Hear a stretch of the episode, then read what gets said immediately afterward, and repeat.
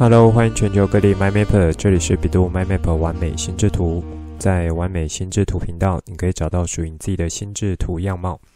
可以更有效使用心智图，喜欢上心智图。更重要的是，可以让你开心的玩乐心智图，画出你心中最美的心智图。这集我们来聊 STEAM 教育中的工程领域，以及和心智图法的融入结合。现在就来听传奇聊心智图，一起完美心智图。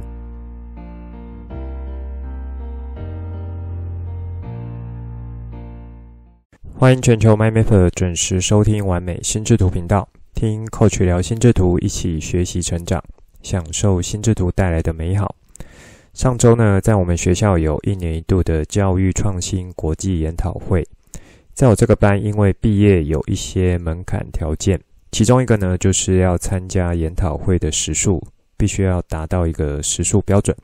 所以呢，在这个会前一个月左右。院办就发了一个通知说，这场研讨会是可以计算到毕业时数里面的。因此这两天的时间，就看到我们班上同学出席率还算蛮高的。除了礼拜五有一些是学校老师无法这个参加，或是说有一些工作无法请假同学，还有住比较远的同学，基本上都有出现。所以呢，这两天时间也像是我们班的一个小小同学会。在研讨会呢，除了有大会邀请的学者进行专题演讲之外，也有专家论坛、论文必报展示、研究口头报告的发表，以及呢有一些工作坊、一些这种小会议的活动，算是蛮精彩的。在这里简单分享几个我在这一场研讨会有一些收获的东西。首先呢，就是有请到几位国外学者线上分享他们一些研究。这算是在 keynote speech 的部分。如果说以这些学者分享的内容，大概呢可以把它呃算是归纳强调到几件事情上面。第一个，因为生成式 AI 的到来，所以在教学和学习这件事情上面，某种程度呢已经算是被翻过去一半了。那在这样子的时代来临的时候，尤其属于数位原住民的人类，也就是目前还是学生阶段的人，那他们在获取知识、学习技能的方式，已经和以往所认知的有所不同了。所以在教学现场也好，或是身为父母也好，应该怎么样重新去看待学习这件事情，或者说老师怎么去看待教学这件事情？其实必须要有一些不一样的视角来切入。那在这边有连接到之前节目中有提到说，MIT 的研究学者提出的一个角度：科技进展呢是会让是非对错的本质有了一些根本的改变。如果把它套用在这边，就可以有一些这样的理解。以往呢认为是要到学校去受教育的，是要去学校上学要学习知识的。这样子的一个逻辑是被认为是对的，可是呢，到目前这样子生成式 AI 所展现的强大功能来看，是不是一定要去透过学校，或是透过学校老师，还有到学校上课这样子的一种教育过程，才有办法学习到知识？那甚至呢，人类以往所累积的知识，以前呢，可能都是要去透过所谓的像。啊，前人去学习知识这样子的一个做法。那现在呢，有一个 AI，它已经帮你把所有人类知识都累积起来，所以你只要去问他，他就可以告诉你。那放在现在来来看的话，我们是不是还要像过去一样去累积这种前人留下来的知识呢？那这个点有没有很像上面所说，科技进展已经要开始有一些颠覆以往大家的认知了。以这一题我自己来看呢，其实也没有很明确的答案，因为目前就是一个现在进行式。还有现在呢，算是一个不确定、不稳定的年代。那么要如何去面对这一种不确定或不稳定的时刻，可能呢会是以后更需要去学习和练习的地方。再来第二点。因为有如此不确定的状况，所以反过来说，如果已经是属于既有知识、重复技能的事情和工作，未来呢都越有可能是被 AI 所取代的。因此，去培养出创造力的这个角度就会越来越重要。教师在课堂中如何去引导学生的创造力？那学生自己如何持续的练习和发挥创造力？像这样子的一个思考角度，也是这些国外学者他会带到的几个蛮关键的思考点。当然，这些学者是有提出一些解方，其实也就是结合他们目前所做的一些研究。我认为这些都是很好的一种方式，因为这本来就是在科学研究。的一个本质就是他要去累积一些研究成果。那放在这里呢，教育它是比较偏向社会科学领域的。不过，它整个这种科学研究的路径是类似的，有发现问题。那也就是像现在在 AI 时代下面，教与学两个方面其实都有受到了一些冲击，产生了一个冲击之后的缺口。学者呢，就透过他们的专长去进行研究，并提出一些可行的方案。那么，你如果可以仔细想的话，学者这样子的一个过程本身，它就是一种创造力的过程。这样子的流程呢，尤其是它背后思考的流程，可不可以借由教学的设计和担任老师角色的影响？让学生在过程中也可以循序渐进，以这种相对有音架的结构，去自然而然产生出有创意的问题解决能力。好，第三呢，就是在设计思考这个概念，已经不再是企业专属的一种操作过程，目前更会像是说，在许多的教学上面，它需要带入的一种课程设计思维，因为设计思考本身就有。属于引导想法，并且可以产出有创造力解决方案的过程。这样子的一个思考模式呢，如果可以使用的好，就会像是一把威力强大的武器一样，可以让提出解决方案的过程中呢，处处充满着创造能量。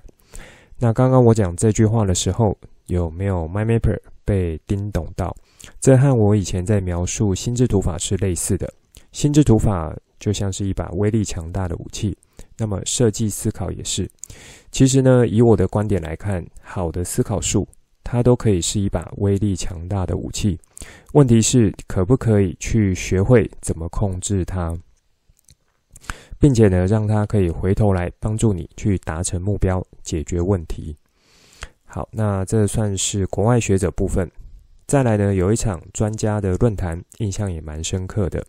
其中就有邀请到黄国珍老师到现场。黄国珍老师就是我在节目中也有提过几次，我本身也算是他的一个小书迷、小粉丝。那他的一些书有看过，还有有介绍过他的一个 Podcast 频道。如果以阅读这个角度来切合大会主题的话，那大会呢，就是说在多模态时代下，如何可以更好的去阅读。啊，或者说具备这样子的一个阅读理解能力。那这边先跳开来科普一下，什么是多模态？多模态呢，简单说就是在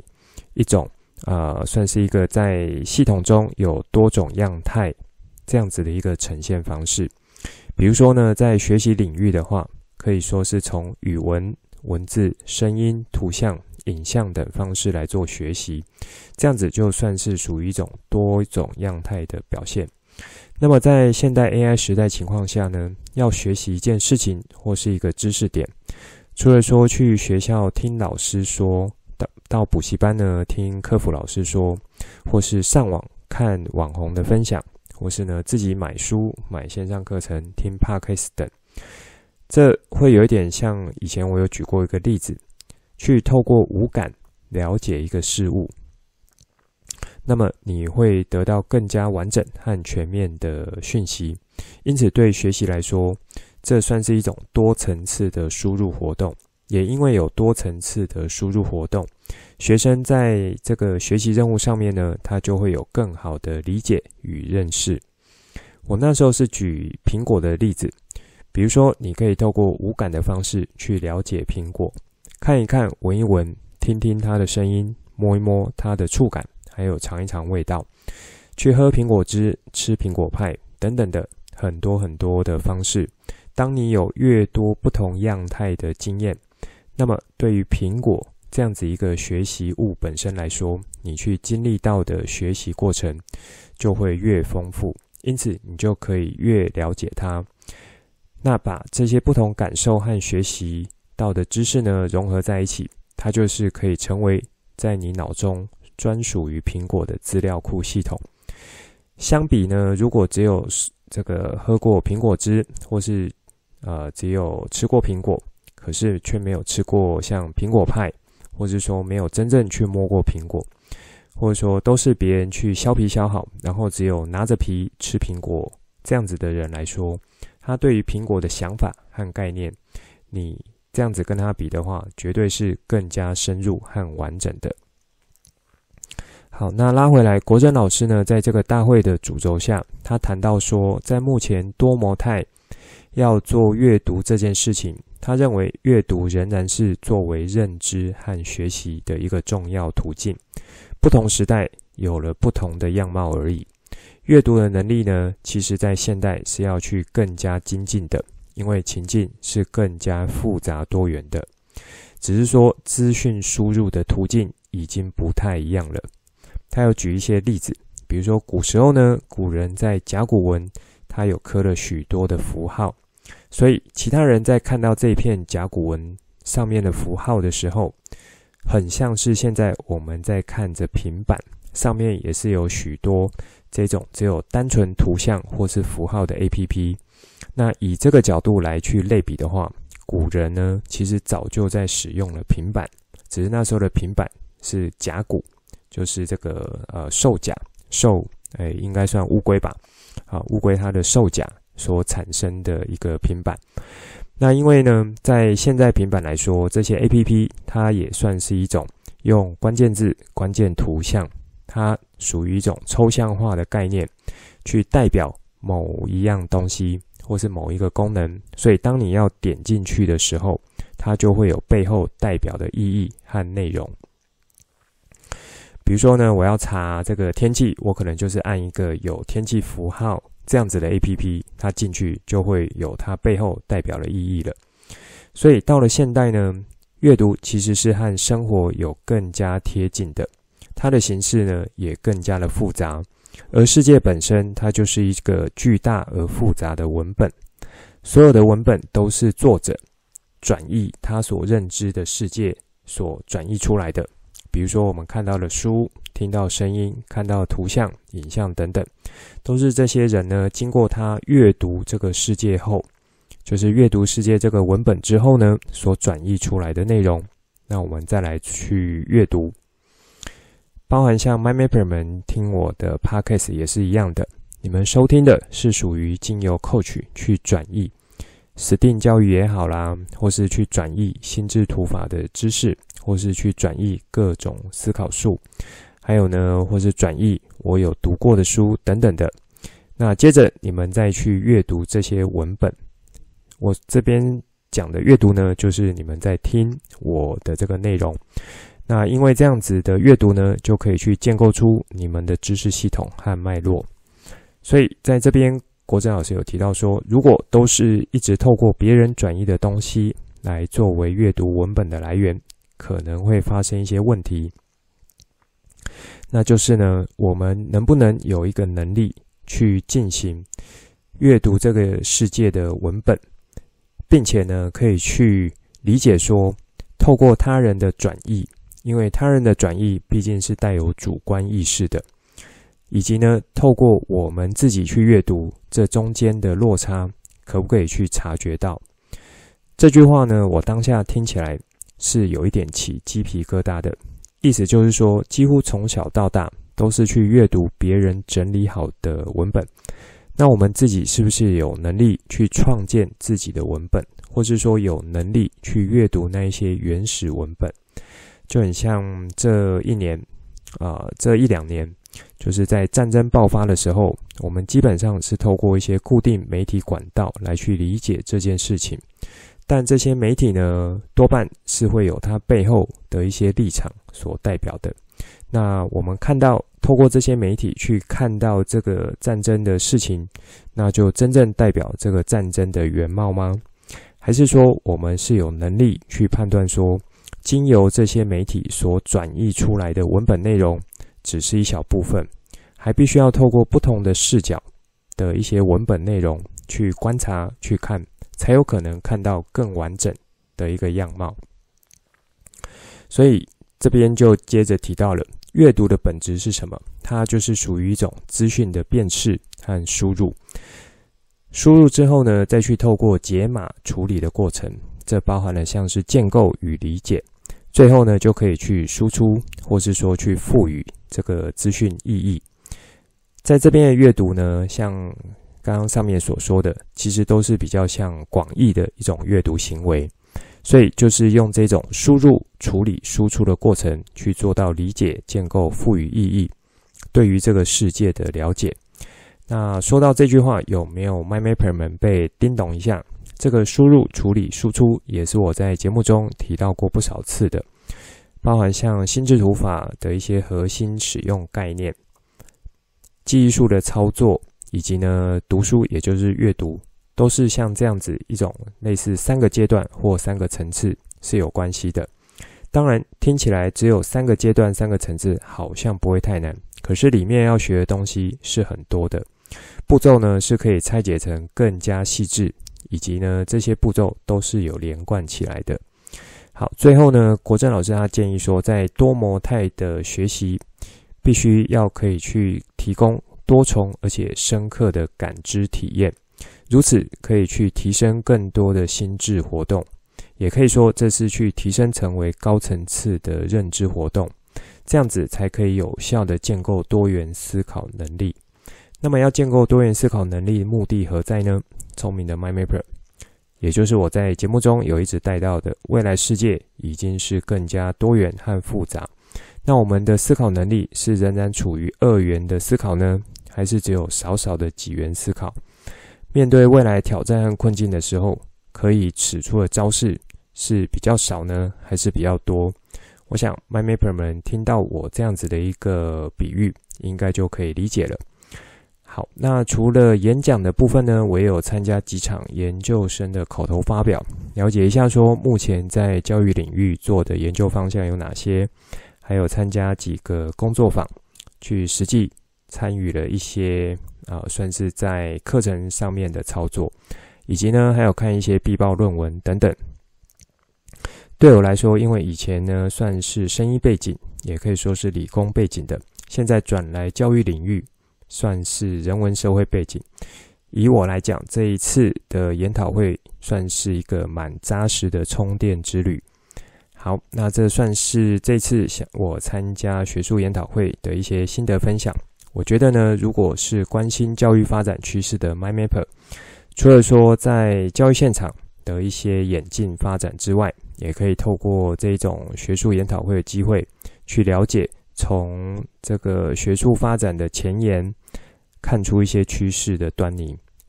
在学术这部分之后，我再看看，或许我可以透过一些学术文章的阅读和理解，然后呢，也借由一些转译的方式来分享给 MyMapper 们。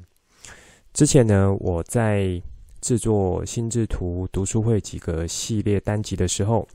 有把一张心智图，它是用软体的方式来制作的。它的中心主题是六个迷思，在这礼拜呢，我终于有把手绘版本完成了，所以我也有把它更新到官网，有兴趣的 MyMapper 就可以再去看看。等于呢，就是一本书的心智图笔记，我利用手绘方式来完成，以及呢，我是采用母子心智图的方式去记录下这一本书的笔记内容。好，那这上面呢，算是一开始想和大家聊的东西。接下来这一集想和大家继续聊 STEAM 教育中的一工程领域。一样，我们先来做一下定义，什么是工程的概念？MyMapper 们也可以思考一下。以我自己来说，早期的认知呢，会认为像工程师就好像是在盖房子做建设的，比如说啦，要去盖桥、盖房子、盖体育馆。盖交通设设施，或是一些场馆建筑，很多很多。比较早以前对工程师的认识，就像是土木工程师、建筑工程师、机械工程师、化学工程师、电机工程师、材料工程师、环境工程师等等。那到了比较近代，会有像软体工程师、硬体工程师、APP 工程师、网页工程师、电信工程师，或是遗传工程师，也是很多。有没有 m y m a p e r 们可以很快把上述说的这两群去做一个分类？如果要用 MyMap 这个啊、呃、心智图法的分类技巧来简单区分，可以怎么分呢？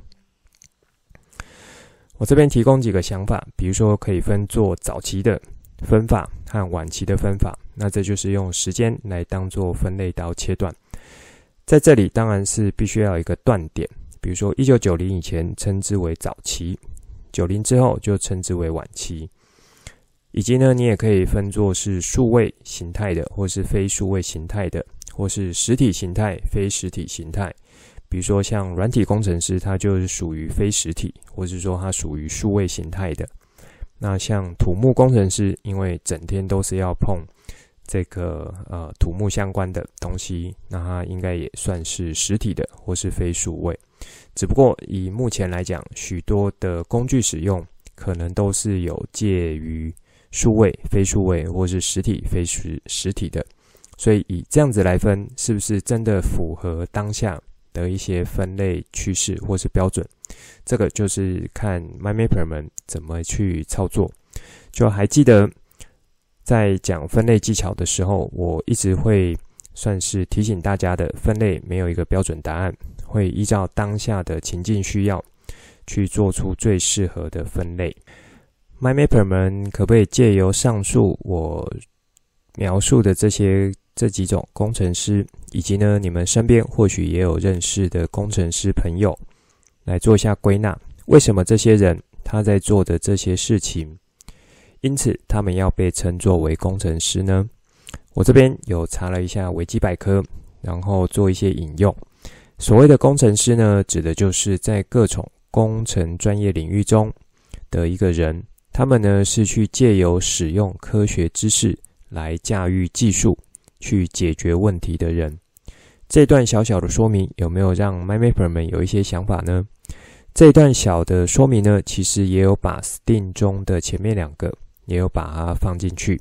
意思呢就是说，属于一工程领域这样子的一个思维表现，它是要去使用科学的知识的。而且可以去驾驭技术，或是说善用科技，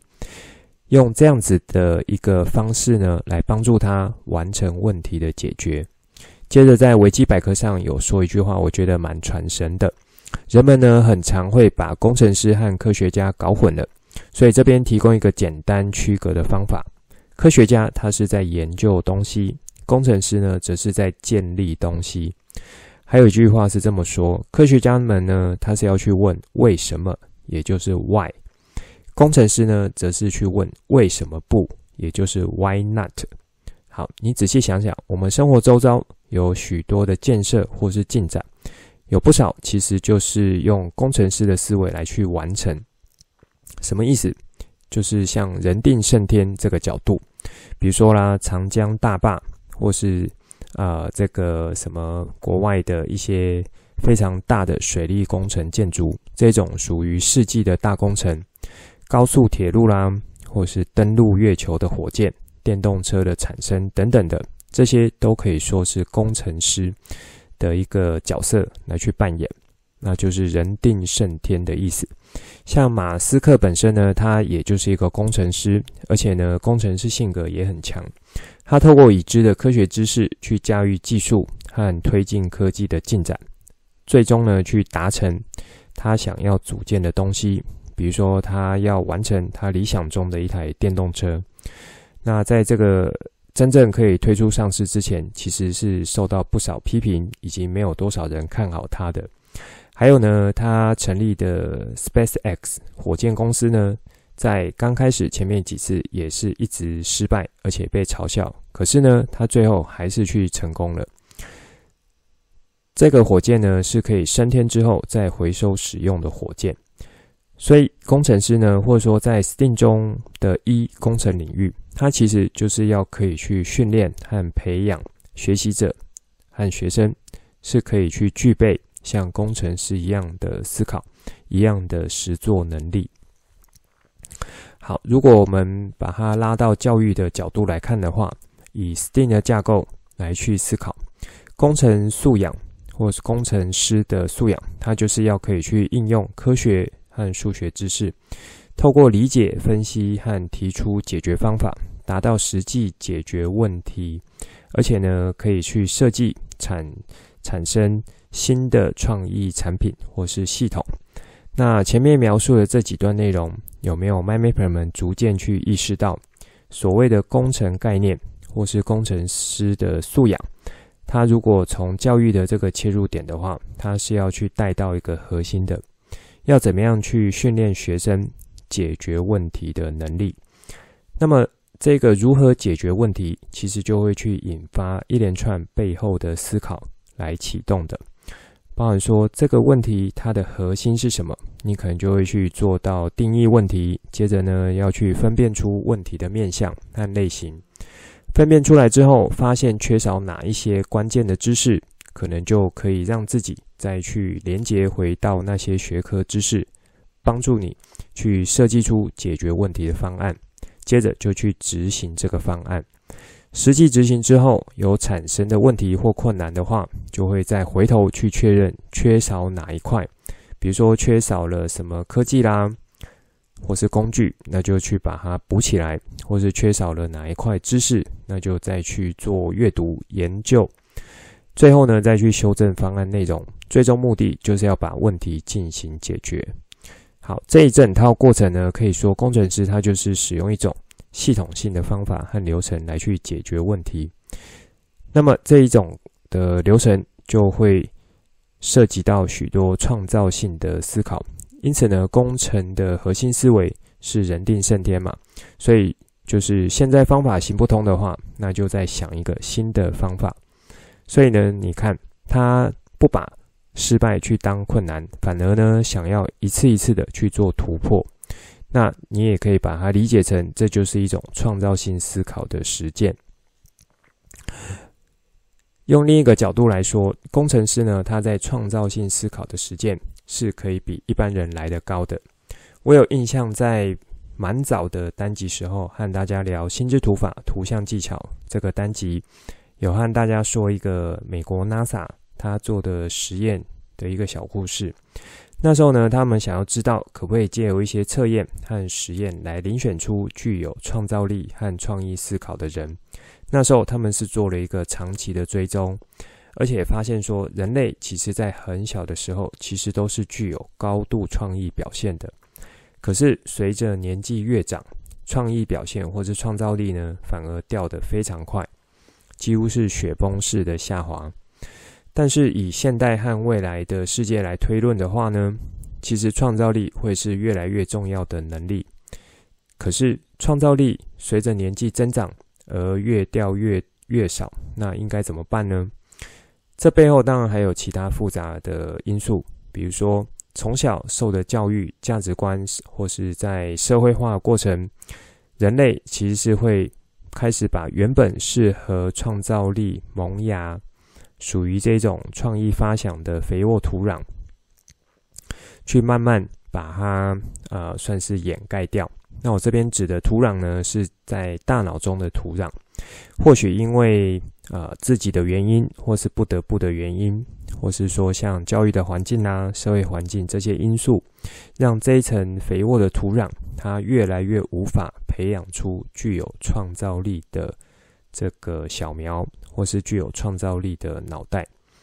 不过，好消息是，这层肥沃的土壤，它其实不太会消失的。它只是说，上面被其他非创造力的一些植物所盘踞的。属于创造力的小苗呢，就无法在这些只会依照规定或是接受现实僵固羁绊的这一群植物中去进行突破。那么年纪越小的孩子，因为没有太多外加的东西，所以许多他们原本生长在这个肥沃土壤的创意小苗，就可以随便的生长，自由自在、创造性的生长。越长大，属于那些规矩的啦、方正的啦，一定要按照某种生长方向的植物就会越来越多。所以当然啦，越长大创造力就是越低落。因此要培养创造力，练习创造力，让这个创造力的小苗可以持续吸收养分成长，必须要从学习和教育的阶段就接收不一样的植物种植方式，或是肥沃土壤的管理方式。好，那这个比喻呢，我想大家应该是比较可以理解的。拉回来到工程领域的教学和学习角度，那我这边指的是以 STEAM 教育工程领域这个这个说法，其实就是要去鼓励学习者可以像工程师一样进行问题解决的创新思考。大概呢，在十几年前有出现一个名词，那那时候这个名词呢，大概是特定在说一群人类，他是这么说，他叫这群人类呢叫做创客，英文呢叫做 Maker。当时会有 Maker 的流行，我想，哦，就是以我的观察，大概是 3D 列印机开始普及之后，让许多人觉得说，透过电脑的设计，再由 3D 列印机的方式去列印出来，就可以去解决当时的一些问题。比如说这个问题呢，他是要去做出一个模型车，他可能就可以先电脑绘图之后，再去 3D 列印。或者说呢，要去设计出一个专属的时钟的一个造型，那他也可以先去做设计之后，再交由 3D 列印机把它印出来。在以往呢，如果要做一个模型车或是一个小时钟，可能你就要去准备不同的材料，要跑到不同店家，然后呢，或是甚至去买一些原原材料。那这个原材料买回来，可能还要做一些切割啦、打磨啦、上色、连接等等很多很多的程序。很早以前呢，我在念国中时代，那那时候国中的男生必修课是工艺课，女生呢则是家政课。我就有印象说，当时工艺课老师他就有在教我们很多一些呃，算是技法类的，比如说电焊啊，或是电路的连接。那学了这些技法之后，你就可以去做一些简单的作品。好，所以当你这样听起来，会不会觉得说，诶，其实我们可能从小或是以前呢，就是就有在接触这一种创客的精神了。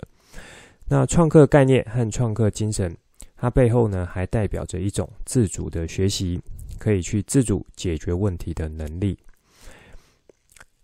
所以呢，我会认为说。这个创客概念，除了说在我们的这个年代就有之外呢，其实远古时代原始人也就具备了。怎么说呢？如果你去看原始人，他为了要可以在距离比较远的地方杀死大型野兽，因为这样子它的这个危险性是比较低的。如果太靠近野兽，其实野兽可能可以很快的就去抓到它；距离远的话，野兽对它的危险性是相对没那么高的。如果这个是他必须解决问题的话，那他就要利用他所知道知识技术，接着去组合出他的解决方案。所以，比如说，他就会利用这个石头，或是利用一些，呃，那时候应该没有铁器，所以应该还是石头。就比如说，把石头削尖啊，然后绑在长木条上面，去制作出类似长矛的武器。那么他就可以用这个武器在远距离完成他要解决的任务。所以呢，是否人类其实在开始会用工具的时候，也就开始具备了创客的精神，开始去发挥一些创造力，去一次一次解决人类所面对到的困难。哇塞，听到这边有没有 MyMapper 们已经开始有一些串联的想法了？原来在 STEAM 教育的这几个呃学科领域中。不一定是各自独立的，而且他们可能还必须要互相的运用这些不同领域的能力，最终呢就可以去帮助到这个学习者去完成一件任务。这个任务就是要去解决问题。那这个问题呢，可以是小，也可以是大，可以是简单，也可以是很难。比如说像气候变迁，它就是一个超级大又超级难的问题。相关的科学知识，我认为应该是有差不多的一个水准了。那对应的科技进展呢，或是技术发展，应该也有一些眉目了。再来就是说，可不可以用以工程师的思维去制作、制定出解决的方法，去真正的实践创客精神？这部分呢，我认为应该也是没有太大的问题。我觉得呢，以人类社会来讲，很多时候可能都是在呃这个我们叫政治的角度所受到的影响，所以很多的可行的实践方案其实都被卡关住了。好，那今天不谈这些，我们拉回来讲。这几次在聊 STEAM 教育的时候呢，我都会从黄金圈的角度来切入。在工程领域这个单集也一样，只不过在今天这一集呢，我是先和大家展开来聊，就是上面这些内容，让大家可以比较自然的去体会到或联想到，为什么我们会需要这种工程师的领域学习和相关的思考模式。那我觉得上面这一段呢，应该就可以说是外的角度了，因为工程领域学习是要去启发内在的动机，然后可以去进一步解决现实问题。那这样子的过程，还有可能去推动科技的创新。接着，在工程领域的这个素养应该怎么学呢？在 STEAM 教育中有没有什么核心的思考模式？我指的是在工程领域这里，MyMapper 们有没有想法？关于这个号要如何学，或是如何教？我认为就是以实际的问题作为情境来去做应用，就是非常好的一种这个学或是教了。比如说在学校有学了声音这个科学的单元，那么是不是可以让学生开始去注意到说，在生活中和声音有关的一些事物，那这些事物是不是有一些问题的产生？比如说，可能在家里那个呃隔音效果不是很好，那学生学了声音这个科学单元，他是否可以去观察到这样子一个声音的呃算是噪音的产生，会是在哪里去产呃发生的？那能不能借由这样子的一个观察过程去思考背后可能的一些逻辑，进一步呢就可以去想看看有没有什么解决的方法。那在这过程中还可以去同时思考和提取有没有一些对应的工具可以使用，比如说可以用这个分贝机啦来去测是不是真的噪音是非常的大，或者说透过啊一些减音。或吸收音这样子的一个装置，来去让你的噪音的状况可以减少。在最后这一段的一种算实践的过程呢，它其实就是属于创客，属于这个呃工程师的一个角度来去做到问题的解决的。好，这整个过程也可以说，它就是以专案为基础的一种教学和学习方式。可以让学生在解决实际问题过程中，去学到相关知识技能，并且达到实践的应用。那这样子一种实践应用学习，也可以让学生逐渐培养出他真正可以去解决问题的能力的。那这一种属于创客精神过程，是还有一个工程领域算蛮需要的一个角度，就是迭代设计和优化。这前面有带到啊、呃，这个算过程了，只是那边在那时候没有讲迭代这个名词。一开始设计好的解决方案，如果失败了，回头进行修正，那么从错误中去做学习，像这样子就是会是一种迭代的概念。因此呢，在工程领域中要具备的核心思考模式，其实会和前面。一开始和大家分享，我去听演讲的几个关键字有关系，有没有 MyMapper 们猜到呢？答对了，就是设计思考。设计思考本身，它其实就很符合整个创客精神的实践。设计思考从企业领域开始，到目前有在许多教育领域使用。同时呢，它也对原本一些定义有进行比较扩大的解释。我有修一门课，其实就是设计思考。最近呢，我们刚完成几篇文献的讨论和分享。那其中，在我们这一组的文献就有带到说，在设计思考这个模式与架构，已经是很适合去作为解决复杂问题的一种思考流程。什么是复杂问题呢？所谓复杂问题，就是它的一个问题是多维度的，而且产生这个问题的原因是非常多元，以及呢，它有一些不确定的因素。好，就是说影响这个问题的一个因素呢，它可能是不太稳定或是不太确定的。那说到这边，有没有 MindMapper 们有联想到，其实未来的世界它的问题和挑战，它的特色就是非常复杂，它的特色就是非常多元。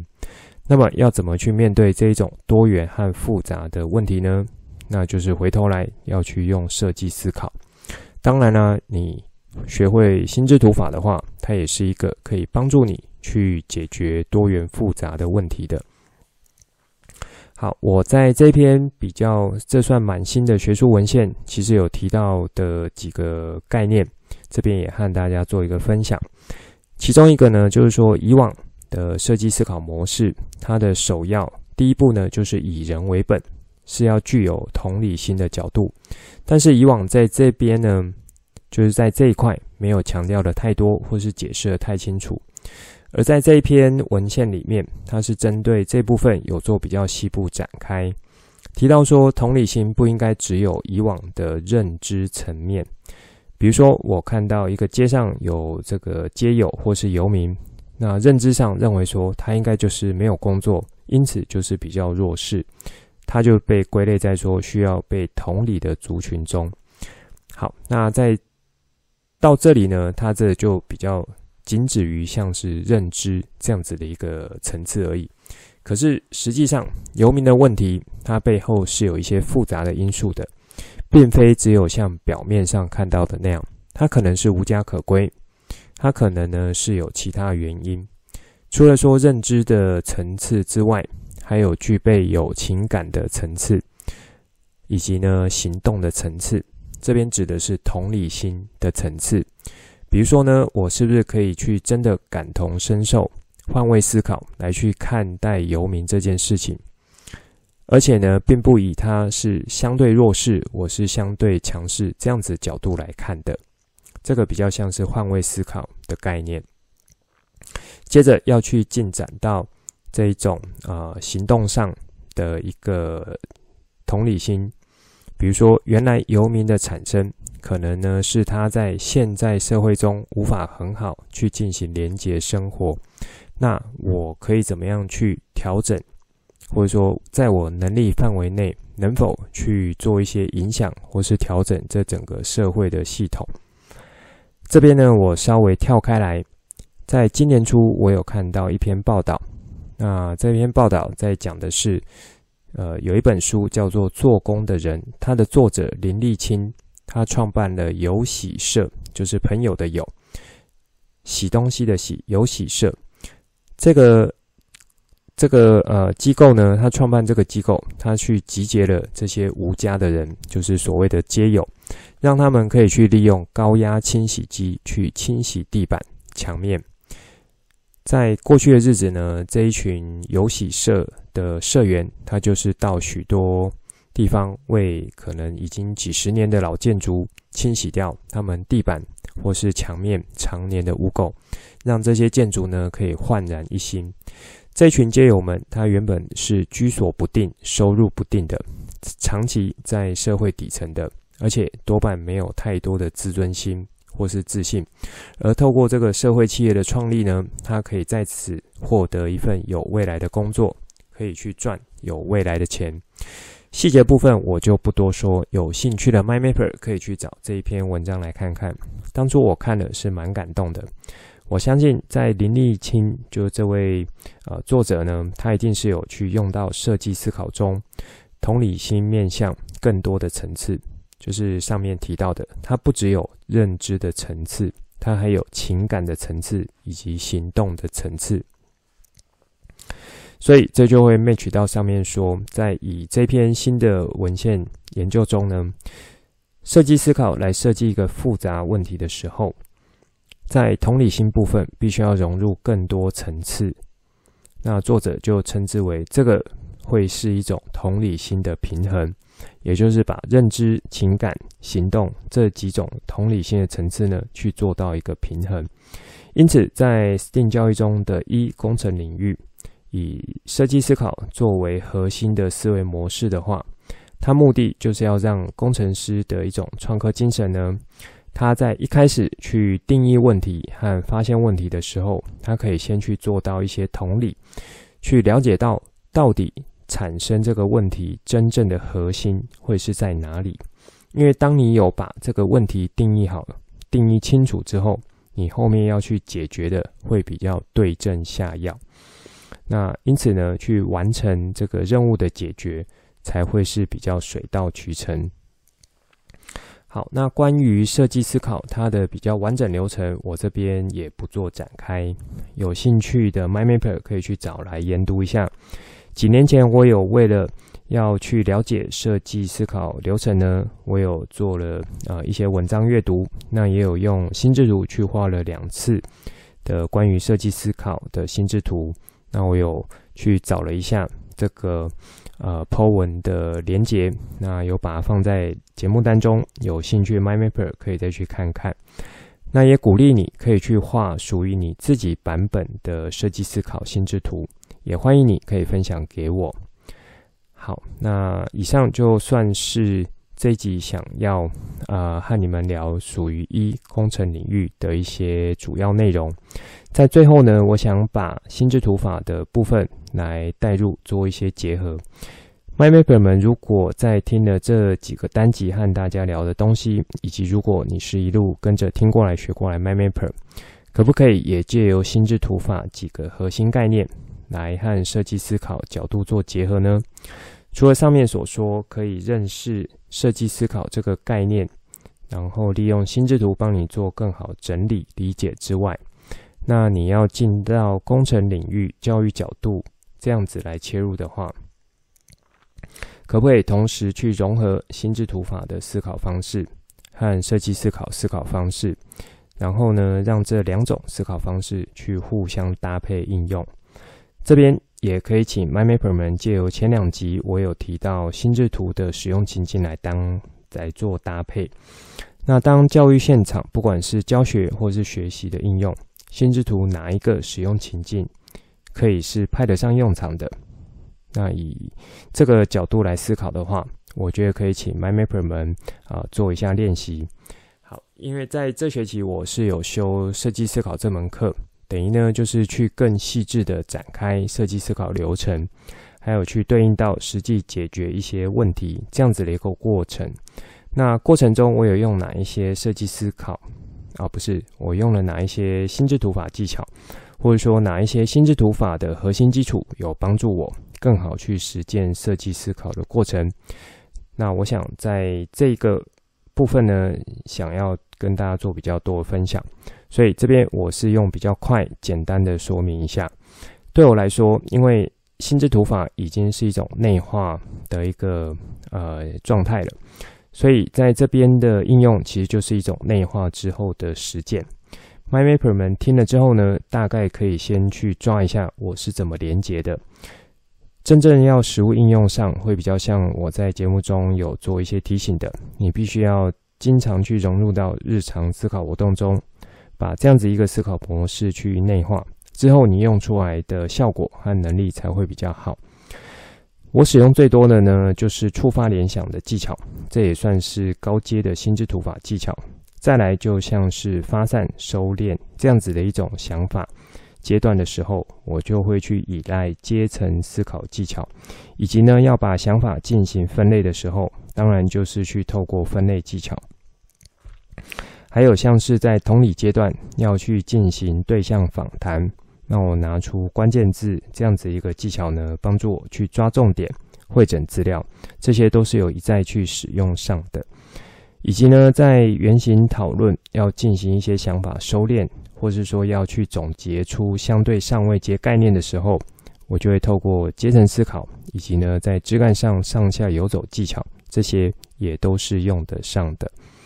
好，以上就是这一集想分享给大家内容。最后帮大家整理一下这一集重点。一开始和大家分享上一周参加国际学术研讨会的一些心得，